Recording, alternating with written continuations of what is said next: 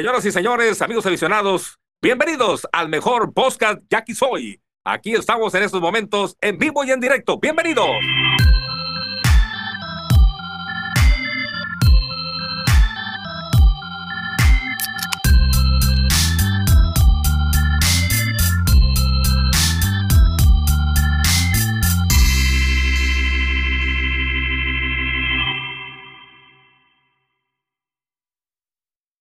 Raza, bienvenidos al podcast de Yaquisoy, lo que la afición dice. En esta ocasión, arrancando ya un proyecto bastante interesante, una serie, y pues para eso queremos tener a un gran invitado como, como el primer invitado para aperturar este, este segmento.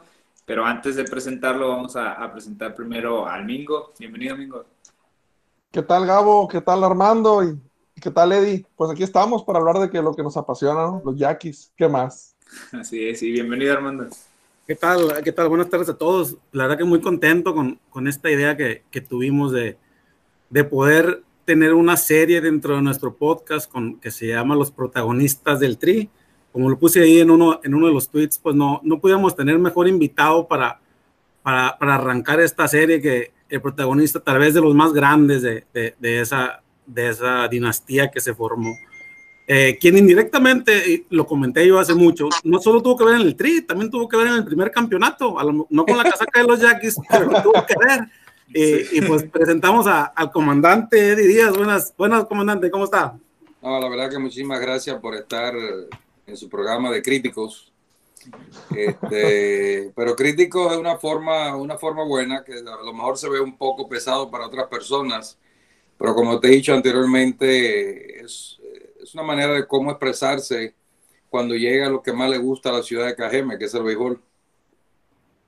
Sí, y siempre, comandante, como, como yo le he comentado, siempre pensando en el bien del equipo, ¿no? Nunca hacemos una crítica por destruir, hacemos, eh, más ahorita, ¿no? Más tratamos de, de, hacer lo que, lo que mucha gente dice. Digo, las opiniones son divididas, aquí a veces que no estamos de acuerdo entre nosotros mismos, porque así es la afición, a veces que, que estamos, a veces estamos bien y a veces estamos no tan bien. es cierto, es cierto, pero sabes una cosa, lo, bonito de todo esto que se mantiene la alegría. Han sido unos, un, unos meses muy difíciles con esta pandemia y los problemas. Y en la vida tiene que existir todo, tiene que rotar. Yo recuerdo que tú me alababas muchas ocasiones, pero también me mandabas muchos flechazos de allá de, de lo más alto. sí, sí. Y nada se salva, ¿no? Nada se salva. Todos, todos han tenido cuando menos una recta a los codos y también he, tenido buenas cosas para todos, ¿no? Incluyendo los directivos, pues no hay que alabar cuando, cuando se debe. Comandante, vamos, quisiéramos empezar platicando con, con un poco de historia de, pues del, mejor momento que hemos tenido los aficionados yaquis, ¿no? Sin duda, sin duda, eh, el, el, momento del tricampeonato, pues es, nos marca antes, antes y después. Eh, quisiéramos saber qué siente usted de haber sido protagonista de, esto, de, de, este logro, pues que, es eso, un, un, logro histórico que, nadie más. Esto se lo voy a decir a ustedes y mírenme bien lo que les voy a decir. Para mí es muy nostálgico cuando recuerdo esos momentos y mucho más aún Uh, la semana pasada le di un seminario virtual a unos niños de 8 hasta 15 años. Y hay un niño, Gael, que se acuerda cuando yo le firmé una foto cuando él tenía 5 años de edad. Y para mí son, son momentos inolvidables en ese estadio del TOG lo que vivíamos. Pero te diré esto y te lo voy a decir con muchísima confianza en mi corazón. Yo no sé si ha sido el mejor dirigente que ha pasado por Obregón, pero no hay ninguno que tenga más orgullo en ponerse la franela de los Yaquis que, este, que, Díaz. Sí, de, de, hecho, Eddie, aprovechando un poquito que comenta eh, lo, que dice de, que no sé si ha sido el mejor, mucha gente incluso decía que los Yaquis con el equipo que traían eran tricampeones hasta con Martín Mata de manager. Pues.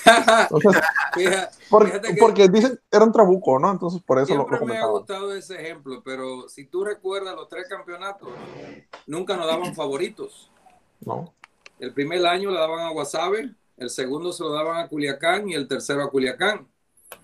Y, y no ganamos, entonces es muy fácil decir una cosa por la otra. Pero a mí eso no me quita el sueño, al contrario, me da grandeza porque se logró lo que se quería. Yo tuve quizá la osadía de abrir la boca, de decir que sí, que íbamos a ser tricampeones y Dios nos premió. ¿Y, ¿Y, qué tal, qué tal, comandante, ahorita que dice, digo, con, respeto por el tema de abrir la boca, pero cuando dijo que íbamos a viajar, no íbamos a viajar a Puerto Rico nomás para, para ir a, a participar, sino que íbamos a, a, a, ir para traernos el campeonato y, y, lo que pasó, ¿no? Así fue. Esa la podemos contar como el único manager que se ha pronosticado ganar la Serie del Caribe y cumplido, ¿no? Pues fíjate, para mí fue muy, muy romántico cuando me preguntaron que qué iba a pasar en, en febrero en la Serie Caribe. Yo estaba mirando todos los jugadores y vi a muy lejos una persona con la gorra de, de Obregón y me puse nostálgico. Para mí es muy difícil que me entiendan el amor que le tengo a la ciudad. Y tú, Armando, sabes muy bien que tuve otra oferta en otros lugares y la decliné por, porque no me veía con otra gorra. Yo no sé si pueda suceder mañana. Pero este, cuando los Yaquis de Ciudad Obregón en ese momento se decidían jugar béisbol, el mundo tenía que apartarse. Durante la serie regular eran unos jugadores normales. Nunca ganamos 40 juegos. Creo que lo más que ganamos fue 39 pero cuando comenzaba el playoff era otra historia. Si mal, si mal no me equivoco, creo que somos el único equipo en ganar ocho juegos, nueve juegos corridos en una final, en, en tres finales. Sí, de, de, hecho, yo, yo me acuerdo clarito, ¿no? Y, y, ahorita lo que comenta, Armando hace poquito puso una encuesta en Twitter que sí que prefería campeonatos o récords, porque actualmente tenemos el récord de más victorias del año pasado con el World Gastelum, pero pues no ha llegado el campeonato, ¿no? Ya son siete años que no levantamos el título y hace falta. Y creo que ese comentario fue porque Jorge Morgan publicó de que era muy importante y que los récords quedaban. Pero creo que el campeonato, al menos desde mi punto de vista, el campeonato es lo más importante y pues para eso se, se juega. Eh, regresando un poquito a eso, a eso de, del récord y de los campeonatos, yo me acuerdo una forma de jugar o, de alinear de Eddie Díaz, que el vaquero, que ha tenido problemas con las rodillas o que tuvo problemas en, en su momento cuando jugaba, me acuerdo que hubo una temporada que no jugó, prácticamente no alineó, y estaba Said, y de repente cachaba una o dos veces a la semana el vaquero. Pero llegó enero y era ponte los arreos todos los días porque vas todos los días. Y se cumplió. Pues te voy a contestar, Lo primero, los récords son importantes porque se quedan totalmente cementados. Yo no tengo ninguna duda que Sergio Mar Gastelum va a dar un campeonato. Este, va por el camino que tiene que ser. Este, estamos tratando de hacer lo, imposible, poner los jugadores idóneos. Pero hablando de Iker Franco, cuando yo regreso al equipo, que voy directo a dirigir el equipo, que no fui al play, no estuve en la serie regular, me habían dicho que Iker había tenido una temporada muy mala. Y en el momento que voy a hablar con él, lo primero que me dice, no se preocupe, ya usted llegó, se encendió el switch. Iker, Chapi, Fello, Guti, Clark, Bárbaro, los cuates, uh, Mendoza, Rolando, Carrillo, Adrián, Mario Mendoza, Choco Navarro, Castellano, eran pilares. Cuando empezaba, cuando empezaba el momento de ponerse entre, los, entre las líneas blancas, eran jugadores increíbles. Aquel joven Quevedo en ese gran juego, Mario Valdés de no estar jugando, salir de la banca. En, ese, en esos tres años de campeonato fueron personas inolvidables que algún día se tendrán que recordar por muchos años.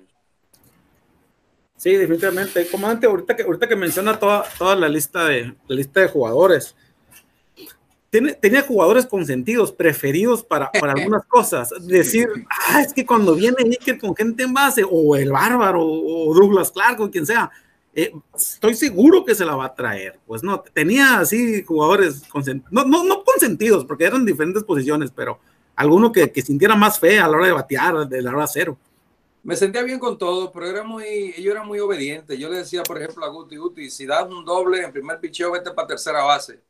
Pero hay dos sábados, jefe, no me importa. Y lo hacía. Eh, pues te voy a hacer una anécdota muy bonita. Estamos jugando contra el equipo de, de Culiacán y Armenta nos está haciendo trizas en la primera cuatro y dos tercios o un tercio.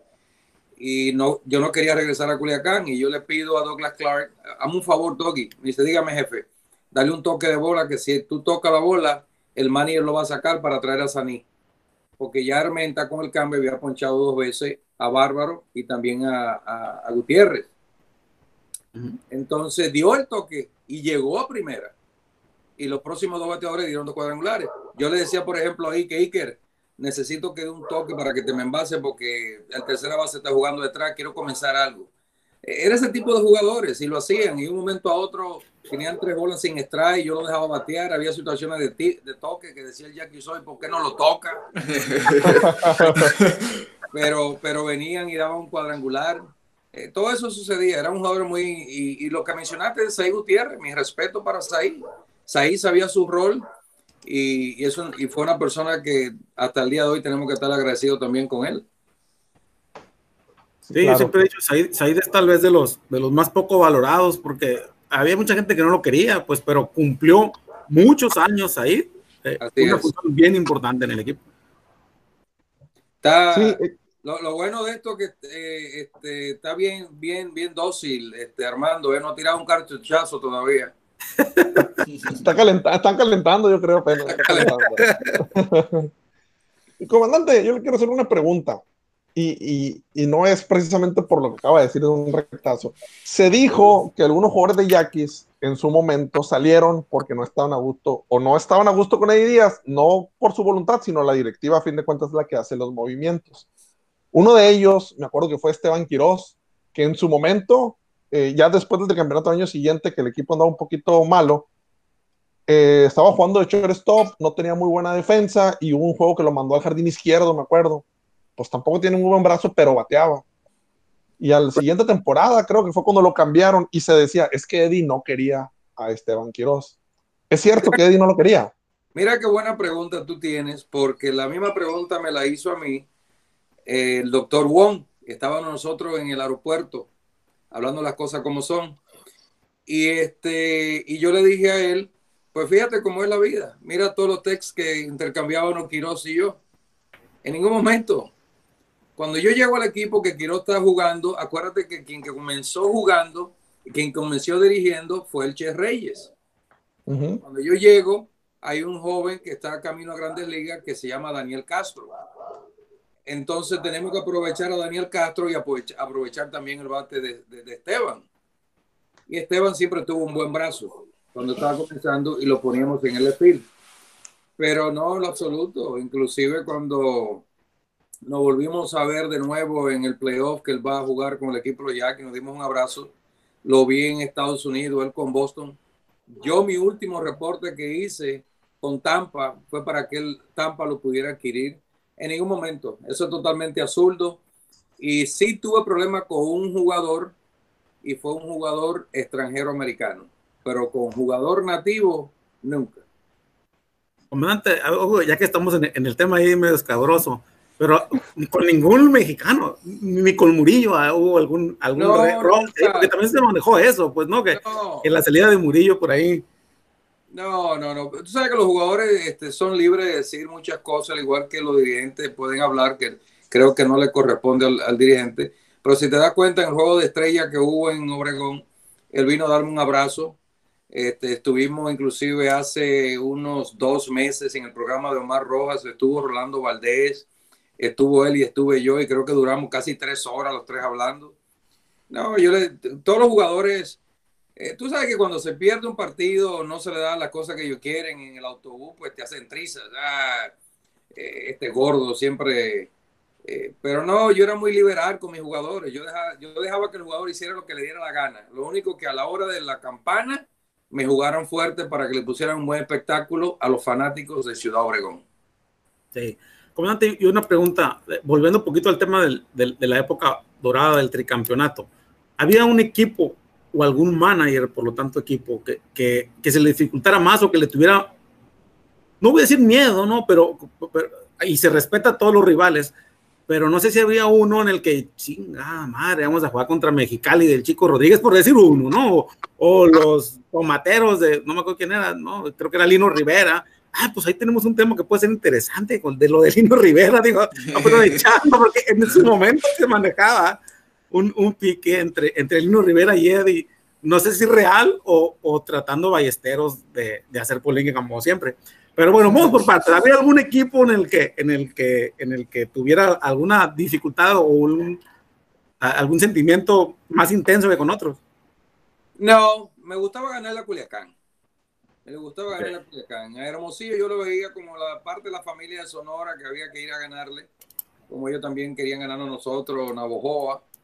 pero este, me gustaba ganarle a Culiacán porque los fanáticos se metían bastante, eh, la forma aguerrida de ellos, de querer ganarnos, y eran unos momentos donde tenían unos buenos equipos, eso, en esas tres épocas. Pero de que yo dijera, wow, vamos a jugar con este equipo, no, yo confiaba mucho en mi gente. Cuando ya el equipo de los Yaquis se ponía a jugar, el mundo se apartaba. Este, durante la serie regular yo le daba chance a todo el mundo para jugar. Y cuando ya empezaba el playoff se achicaba totalmente el, equipo a jugar lo que tenía que jugar. Sinceramente, la única vez que he estado nervioso, Armando, la única vez, fue cuando fuimos a un bar deportivo a cenar y, y, a esperar que Dominicana le ganara a Puerto Rico para ser campeones. Ahí yo estaba nervioso, ahí. Pero yo nunca con mi equipo estuve nervioso en un terreno, la verdad que no. Eddie, hablando de, los pitchers, ¿cuál era el brazo que dijera, en la peor, en el peor escenario posible, me voy a traer a él del bullpen? Adrián Ramírez.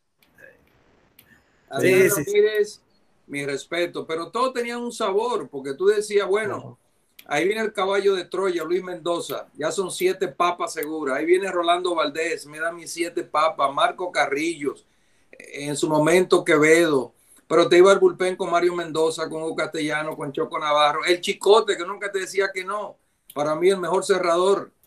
Entonces viene y trae un tipo como Adrián y le dice, oye, zurdo, venía con la barrigota bien grande, tranquilito, tranquilo. llegaba, tiraba tres picheos y se acabó. Entonces era un elenco de jugadores que van a pasar, y créanme lo que les voy a decir, van a pasar años para que exista un elenco de jugadores como eso, con la alegría que te jugaban ellos y con la sabrosura que hacían las cosas. Eddie, ahorita que mencionó del chicote Ayala, yo tengo una duda. ¿Por qué lo congelaron? Bueno, mira, es una situación ya que se va prácticamente en oficina. Yo no estaba prácticamente al principio cuando pasó lo de los bonos, yo estaba en Dominicana.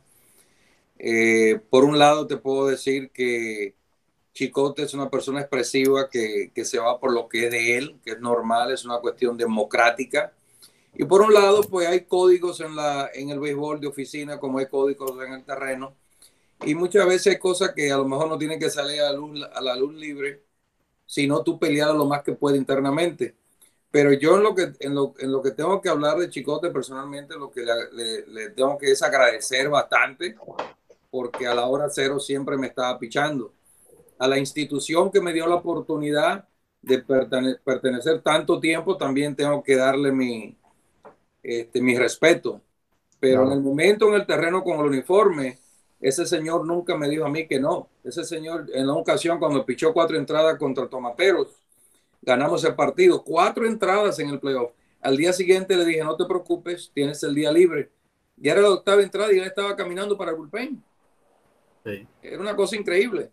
Entonces yo siempre traté de mantener un balance en todo eso y tener el tiempo adecuado también para los fanáticos.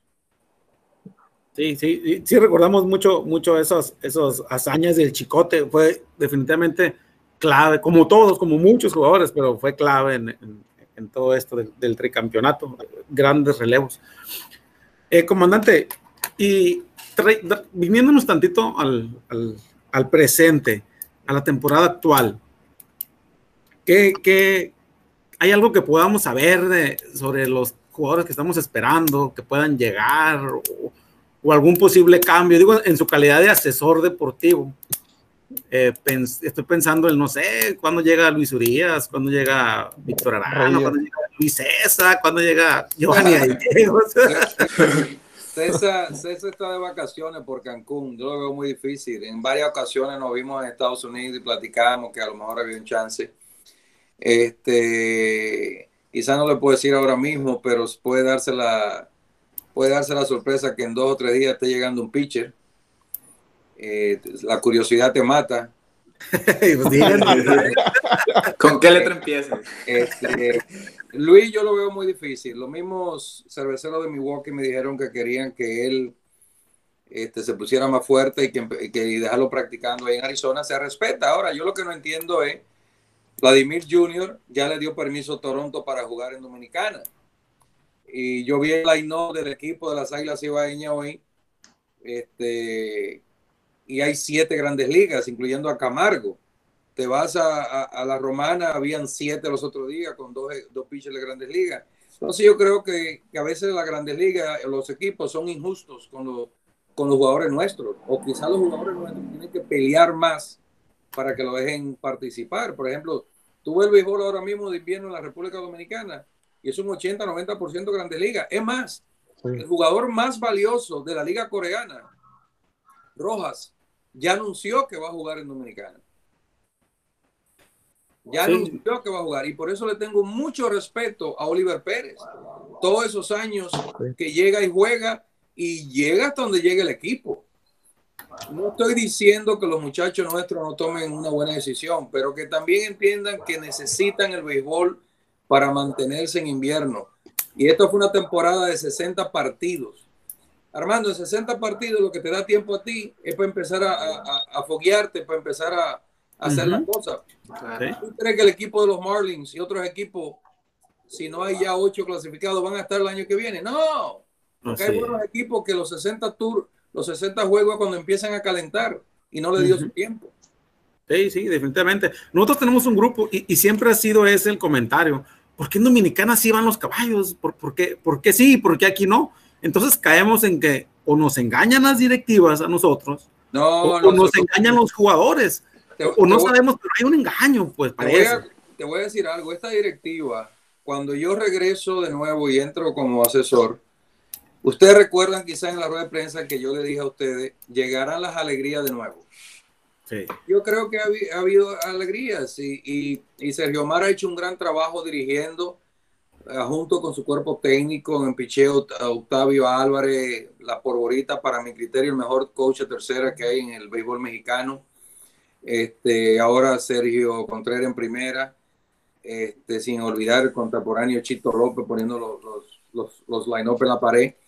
Y la, verdad que, y la verdad que René Arturo no ha escatimado cuando yo le digo, hey, hay que hacer esto, eh, por adelante. Eh, oye, Manuel, vamos a, hacer tal cosa, perfecto. O me llaman, ¿qué tú crees de esto?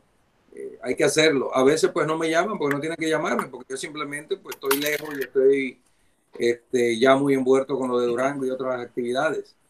Pero la verdad que sí, te lo puedo decir desde todo corazón, René no le ha latido la mano para decir, hey, dale para adelante. Mira el caso de, de Aranda. Aranda va a la Liga Internacional. Tampa no quería que regresara a jugar. Y yo me envolví, hice lo que tenía que hacer y ellos lo recibieron con, con todo aprecio y le dieron la oportunidad que juegue. Y ahora está Aranda bateando. en el caso de Aguilar, se le consiguieron 35 entradas. No sabemos lo que pase mañana. Pero a este jugador el día de hoy, que ya dijo que todo está bien, está supuesto a llegar, también está haciendo René un fuerte sacrificio para ese jugador. Entonces, sí ha hecho la parte y, Sergio Mar ha hecho lo mejor que ha podido en estos días. Yo sé que estamos muy incómodos, digo, porque sé que ustedes están que botan fuego, que se está perdiendo, no le gusta perder.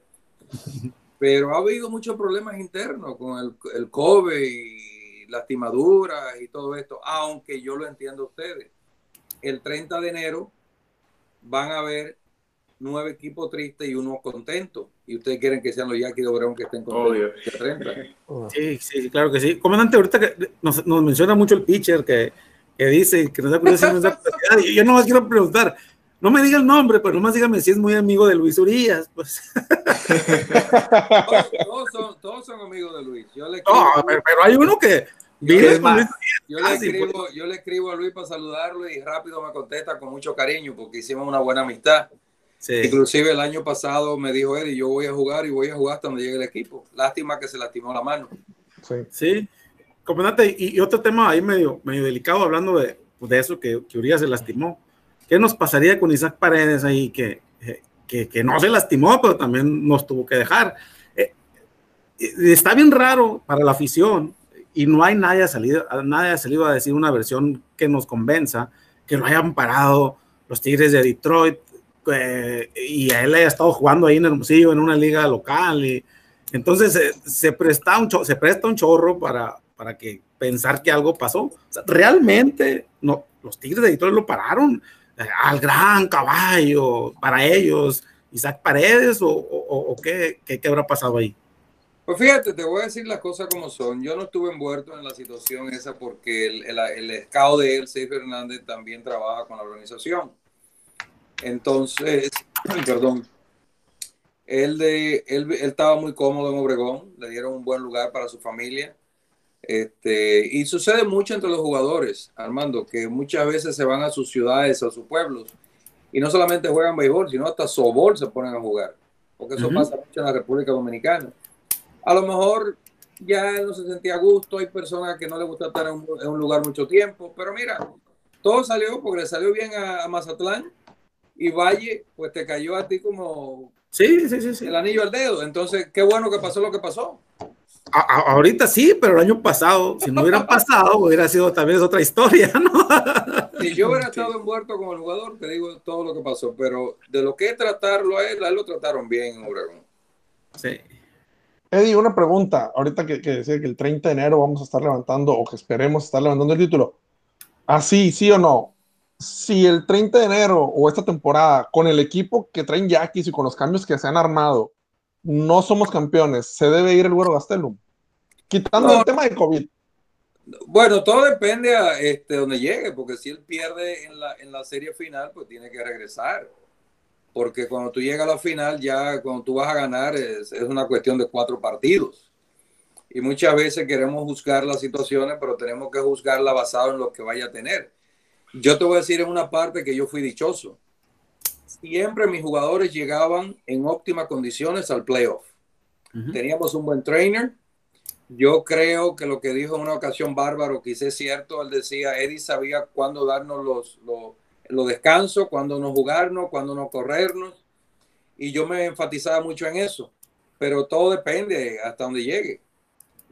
Si se va en el primer playoff, que no creo que nuestros Yankees se van a ir en el primer playoff, pues ya llega una evaluación.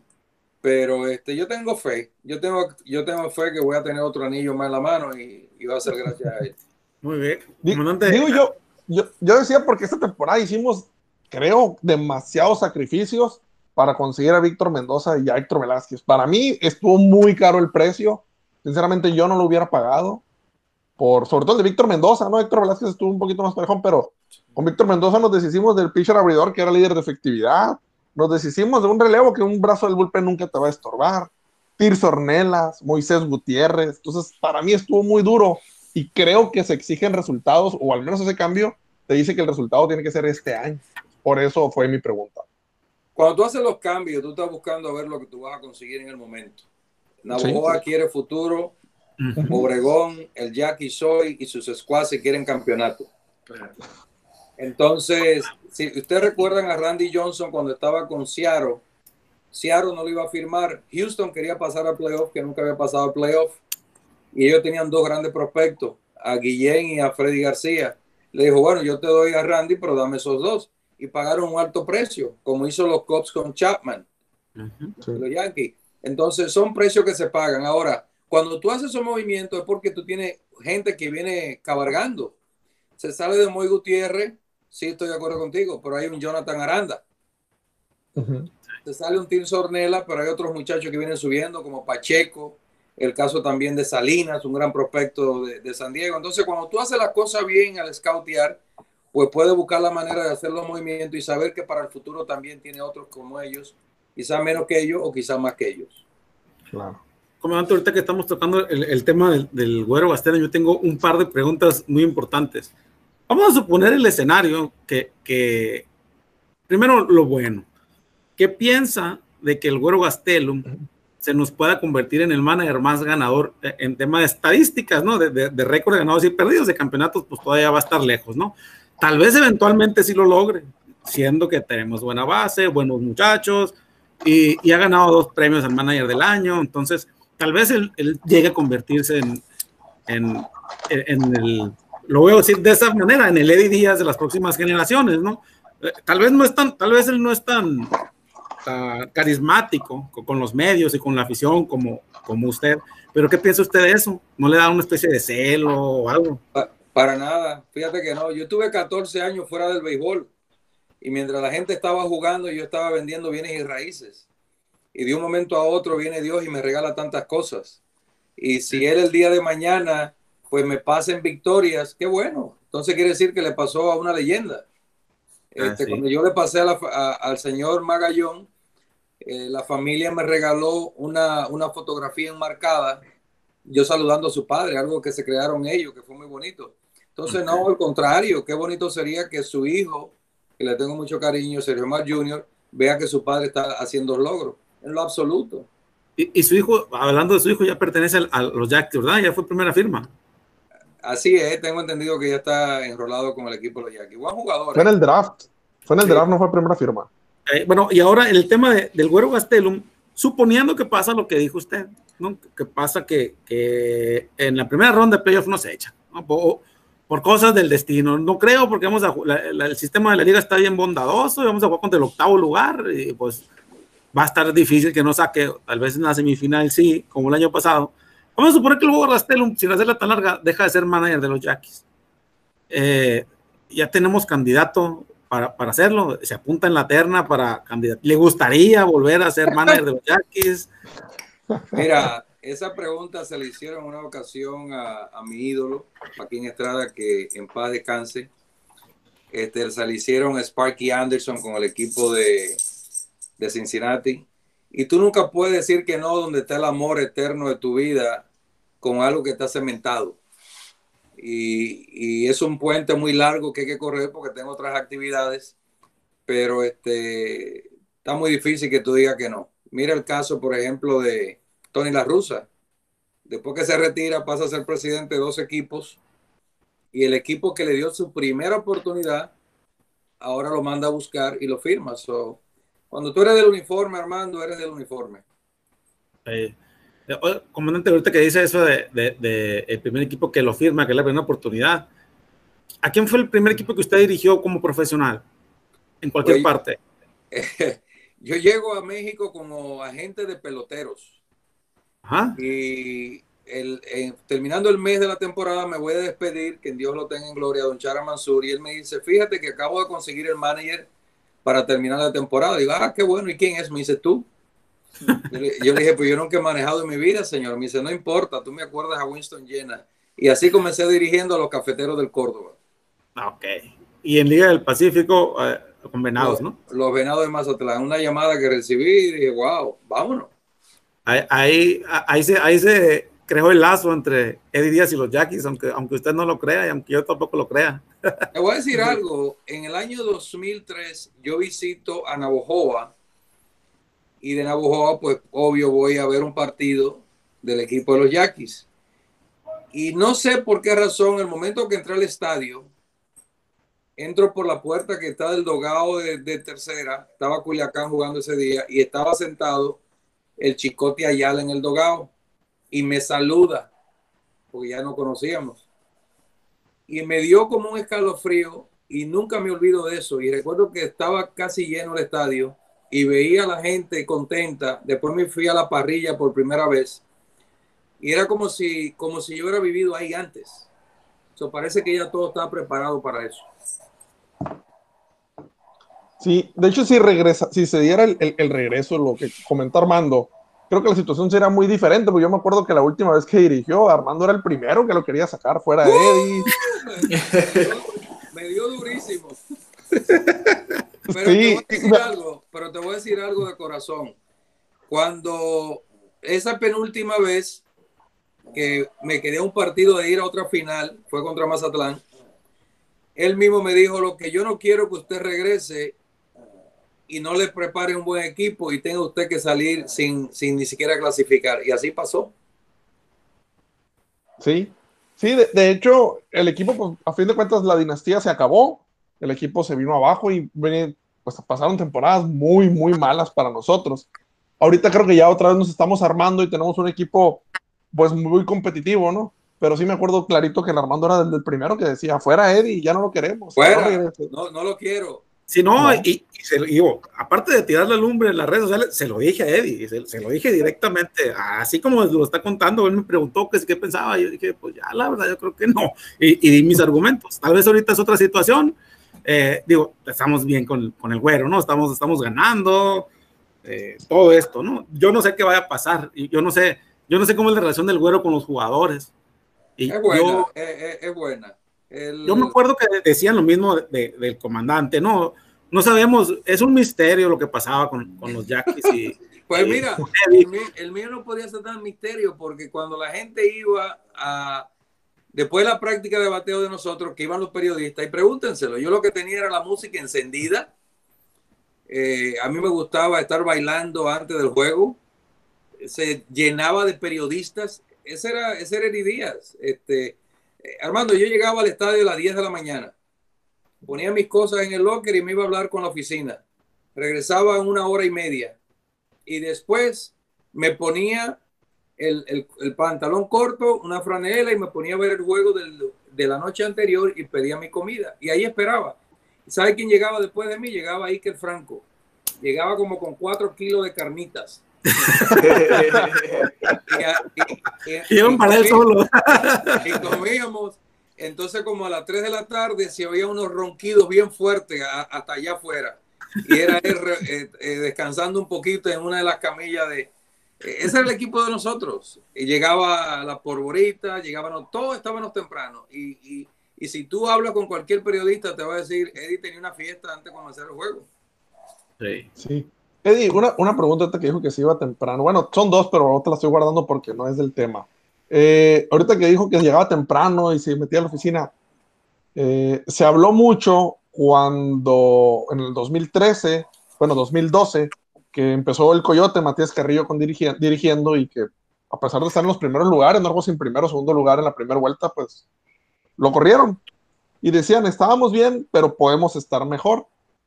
Y, y el argumento, lo que se corría, el, el chisme, por así decirlo, era de que él no quería que le impusieran lineups ni jugadores.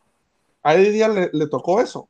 ¿Alguna vez le intentaron imponer algún jugador, algún lineup? No, ahí, ahí lo que pasa es que yo tengo una forma de dirigir. A mí me gusta conversar y hacer saber qué plan tengo yo. Entonces tú tienes que practicar lo que tú predicas. Si yo le pido al cuerpo técnico un plan de trabajo para nuestros jugadores, pues yo hacía lo mismo en la oficina. Yo le decía, hey, este es el plan que yo tengo el día de hoy. Y, y acostumbré la oficina a entender lo que, lo que se iba a hacer porque es la manera que tú trabajas en conjunto. Es igual cuando me dice un periodista, yo hubiera dejado a ese jugador otra entrada más. Yo nunca me lo tomaba personal, y yo, pero yo quería que él me explicara el por qué tenía yo que dejarlo. Y a lo mejor estaba en lo cierto.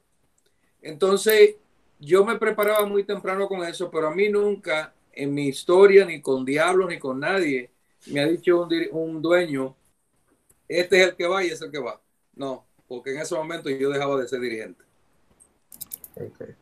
Ahorita, ahorita que preguntaba más o menos por el tema parecido que, que decíamos de, de lo que qué les da, es porque, porque había, eh, el Mingo la cuenta mucho, una, hay, hay una anécdota de, de Ballesteros cuando anuncian que usted va a llegar a los Yaquis a manejar en enero, que no estábamos funcionando tan bien antes de, o sea, antes de los, de los playoffs, y Ballesteros publicó algo así como, ah, y entonces llega Eddie Díaz, les habla bonito a sus peloteros y pum, los Yaquis empiezan a ganar. Y lo dijo y empezó a suceder. Llegó enero y empezamos a ganar y ganar. Por eso es que, que digo, que, que les daba, pues no, digo, ya, ya me está explicando ahorita, nomás justificó lo de la, lo de la pregunta, lo de la pregunta anterior. Pero mira, te, te voy a decir qué es lo que pasaba conmigo, como dice, dice Agustín Murillo. Yo tenía para cada uno de ellos las palabras indicadas. Eh, vuelvo y te repito, cuando yo estoy en Dominicana, que me cesa el equipo de los toros, faltando cinco juegos para el playoff, yo no lo tomé personal con ellos. Con ellos sí tuve un problema con la directiva. Y me quedé en la República Dominicana porque mis hijos no conocían a la República Dominicana, conocieron a México primero. Y, y cuando me llaman de la oficina, yo no quería ir, porque a mí se me hacía injusto que quitaran el manager y me pusieran a mí. Pero recibí la llamada de un jugador y me dijo, venga para acá que usted hace falta. Y hasta el día de hoy le sigo cumpliendo a él de no divulgar su nombre. Oh, Pero, ya, ya íbamos a preguntar. pero y después llamó el otro y llamó el otro. Y mi hija mayor me dijo, papá, vete para allá porque a lo mejor hacen historia todos juntos. Y cuando llegué, pues que vi la forma que ellos me trataron, pues me sentí tranquilo. ahí fue que hablé con Iker Franco, le dije, Iker, ven acá. Me dijo, no me pregunte nada, que yo sé que no tuve buen año, pero ya usted llegó, se encendió el switch. Y empezamos, y cuando fuimos a jugar contra Culiacán, yo lo que le dije, esta va a ser la situación más fuerte que vamos a tener que pasar. Somos los bicampeones. Es el corazón de un campeón que tiene que tener ustedes, con los pies en la tierra y los ojos al cielo. Le vamos a ganar y vamos a ser tricampeones. Y ya, y ellos hicieron el reto, yo no hice más nada. Sí, la, es, la varita esa de tantas frases. No existe, ¿eh? La varita mágica no existe. Si tú no tienes los jugadores y el cuerpo técnico para hacer las cosas, tú no vas a ganar. Comandante, otra pregunta sobre su forma de dirigir. Usted, siendo una, una autocrítica, ¿usted qué se cree mejor? ¿Mejor estratega o mejor motivador? Es que la gente siempre me va a ver como motivador, pero si yo te empiezo a hablar de estrategia que yo esperaba para hacer contra otro manager, solo la conocen los que están al lado mío. Claro. Ah, no, él eres muy buen motivador, no, no será tan buen estratega. Bueno, pero ¿qué es lo que es estrategia? Claro, no, porque para mí meter a, a, meter a Mario Valdés en, la, en el juego 7 de final fue una estrategia para mí, pues. Y gracias a ese hit ganamos. Por, por, ejemplo, en ese caso me dice Vélez, oye, Eddie, ya este, el, el, dominicano este dice, ya ha fallado mucho. Hay que buscar a Mario Valdés, pues dale para allá. Estamos jugando contra un manager este, que tú sabes que no quiero divulgar. Se envasa un corredor, se envasa el otro, me pregunta a mi coach qué jugada pongo y yo, espérate, déjame ver lo que quiere hacer y lo manda al corredor a otro lugar y digo, él quiere ganarme antes de empatar, eso vamos a poner esta jugada. Sí, en sí, sí. el Caribe, eso son cosas que uno ha hecho que la gente se olvida porque los triunfos llegan. Pero uh -huh. cuando tú trabajas con un equipo que a lo mejor no tiene muchos jugadores estables y tú ganas, ah, es un gran estratega. Yo, por ejemplo, nunca he sido el manager del año. Sí, no, no, no, nunca. nunca. Entonces yo lo que digo es, qué extraño es. Dicen que tengo un trabuco, pero nunca he sido favorito cada vez que íbamos a jugar, el equipo favorito era el otro. Entonces, ¿cuál es el crédito de nosotros? Igual que en la, que en la serie del Caribe, Sí. éramos los, los patitos feos Y la ganamos dos veces. de tres. Nunca me olvido cuando salió una ocasión que decían los gigantes de San Francisco, tres campeonatos en cinco años, y tú pusiste, what about five in three years, bitch? sí. Fue, fue- fue un gran éxito. Hay mucha gente que lo criticaba porque, porque no guardaba la debida dimensión de grandes ligas con Liga del Pacífico y el Caribe, pero es un hecho. Cinco campeonatos en tres años. El béisbol, no hay nadie en el deporte que haya ganado, cin- haya ganado cinco anillos en tres años. Sí, sí. Y anillos, ahora sí lo podemos decir con todas las letras, ya entregados. Porque hubo, hubo- un tema bien polémico Sí, pues, ¿no? con, con el de tricampeonato, pero bueno. De, de eso no sé yo. sí. Ese Vale, tema no. que ahorita que mencionó a Vélez me acordé, es verdad, Vélez estaba en el dogout con usted, parecía Sí. que lo estaban preparando para ser manager, y, pero fue a ocupar un puesto allá, allá directivo. Él, no, hecho, él, él- él nunca tuvo esa ambición de dirigir, él siempre le gustó la ambición de estar organizando y eh, haciendo rompecabezas en la parte operativa arriba. De a hecho, recuerdo cuando, cuando regresó. Sí. Recuerdo cuando regresó Eddie el, el- el- para los playoffs 2013. Ya estaba en la oficina Vélez, ¿no? Y lo mandaron uniformar para que, que se sentara en el logout. Si Eddie regresa, pide a Vélez de nuevo de coach. No, cada quien tiene que estar en sus funciones y lo que él hace tiene que hacerlo donde está. Este, cuando tú te destinas para algo, ahí tienes que quedarte.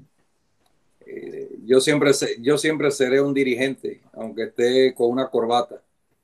Es la primera instrucción. En una ocasión me dice una persona, oye, tiene muchos años que no dirige. Yo dirijo todos los años, 300 juegos, cada vez que veo un juego por televisión o cuando veo juegos de niños. Ah, Estoy sí. dirigiendo, muy calladamente, pero dirigiendo. Sí, sí, sí. Totalmente. Pues a lo mejor estaría ¿qué- mejor allá, como el logout con usted. Sí. Sí, sí. Eddie, es una pregunta. Me voy a salir un poquito de los temas estos, pero yo tengo la duda. ¿Por qué comandante? ¿Quién le puso el apodo de comandante en qué año? Eso pasó porque si tú recuerdas, cada vez que había un problema con un pitcher o no hacía mucha carrera, pues yo me quedaba muy sereno. Y yo le decía a mis jugadores, yo nunca lo voy a exhibir a ustedes. Si ustedes se ponchan con base llena o le dan un batazo con base llena, nunca voy a hacer berrinche ni a poner cara fea. Entonces yo me quedaba muy tranquilo cuando pasaban las cosas. Y ahí empezó la cuestión del comandante, que yo parecía un comandante, que me quedaba muy firme. Y se quedó el nombre de comandante. Ah, ok. Fue. Comenzó en, en- comenzó en Mazatlán. Ah. Comandante, yo tengo una última pregunta del tricampeonato.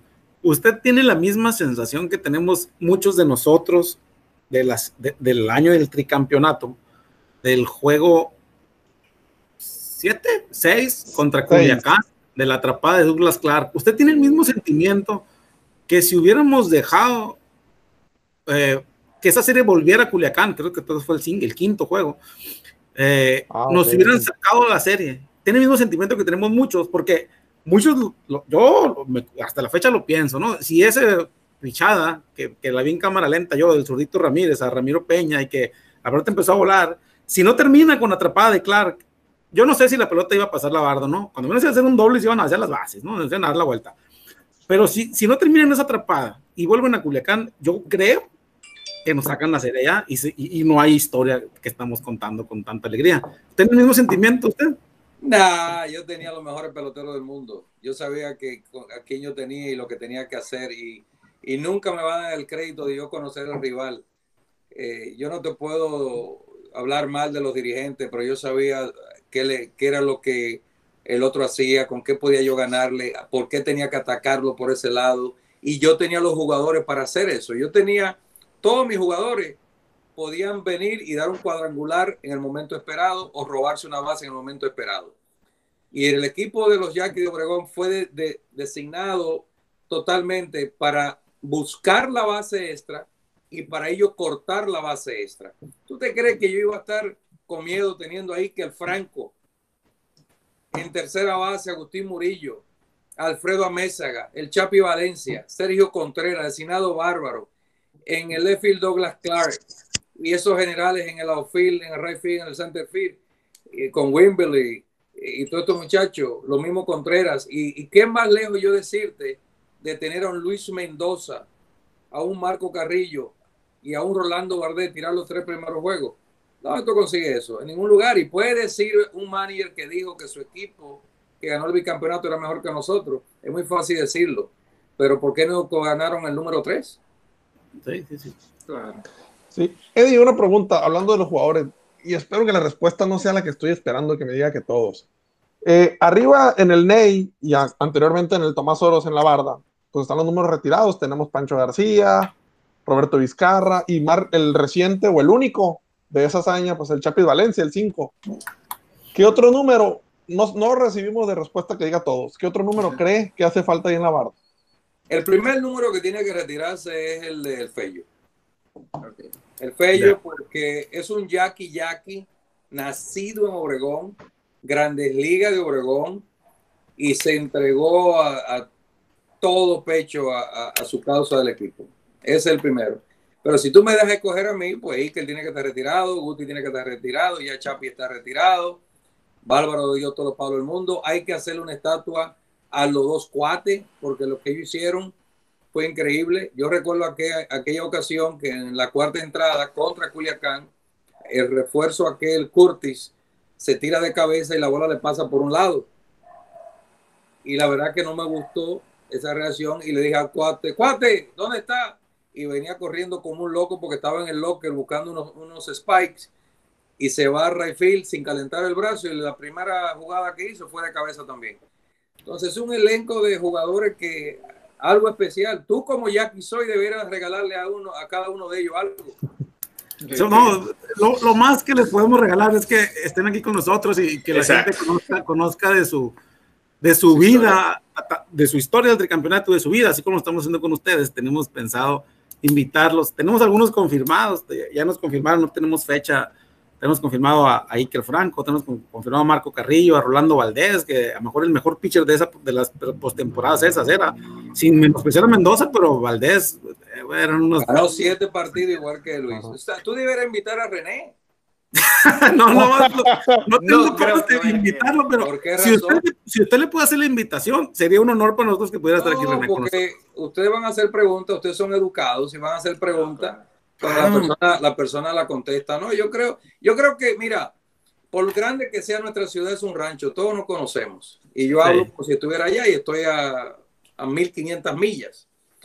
Pero es una alegría muy grande cuando llega el béisbol. Sí. Entonces, tiene que volver esa alegría que hubo en esos momentos cuando Omar Roja gana, pasan un par de años y se ganan tres corridos, Serie del Caribe. Se tiene que volver a desfilar por, la, por el alemán.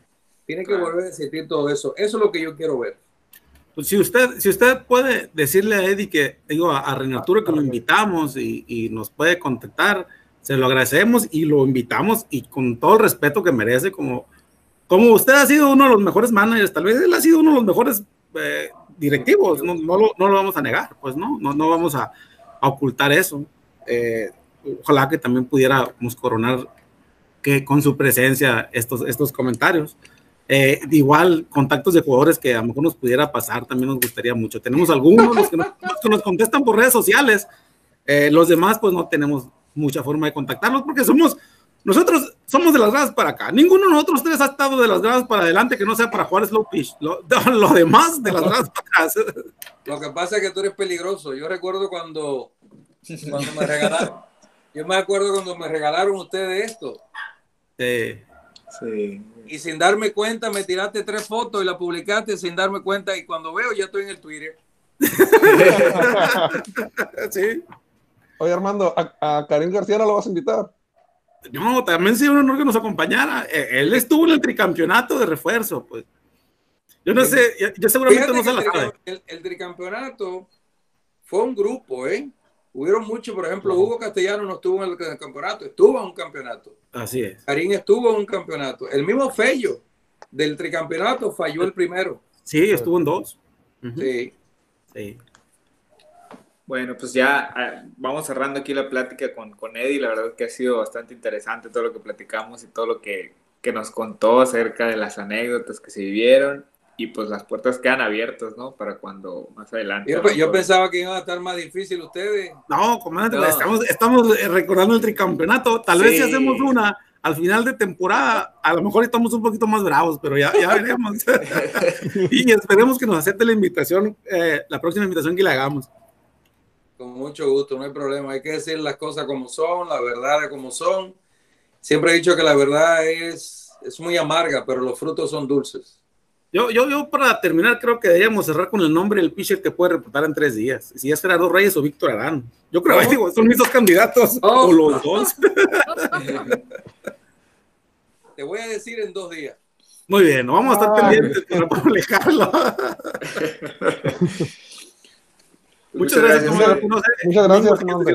Ah, okay. No, es todo. Muchas gracias. Agradecemos la, la, presencia de Eddie Díaz con nosotros. Creo que nos aclaró algunas dudas y nos dejó una más grande como la del pitcher, ¿no? Pero pues vamos a tener que estar pendientes. Sí, y, y comandante, Lo que pues siempre... que quiero que se dé, porque si todo está arreglado, pero si no sale, pues no quiero quedar como que abrir la boca. Aunque me gustaba abrir la boca como manager. Muy bien. Bueno, pues muchas gracias, comandante. Todos aquí seguimos a sus órdenes, eh, lo que se ofrezca.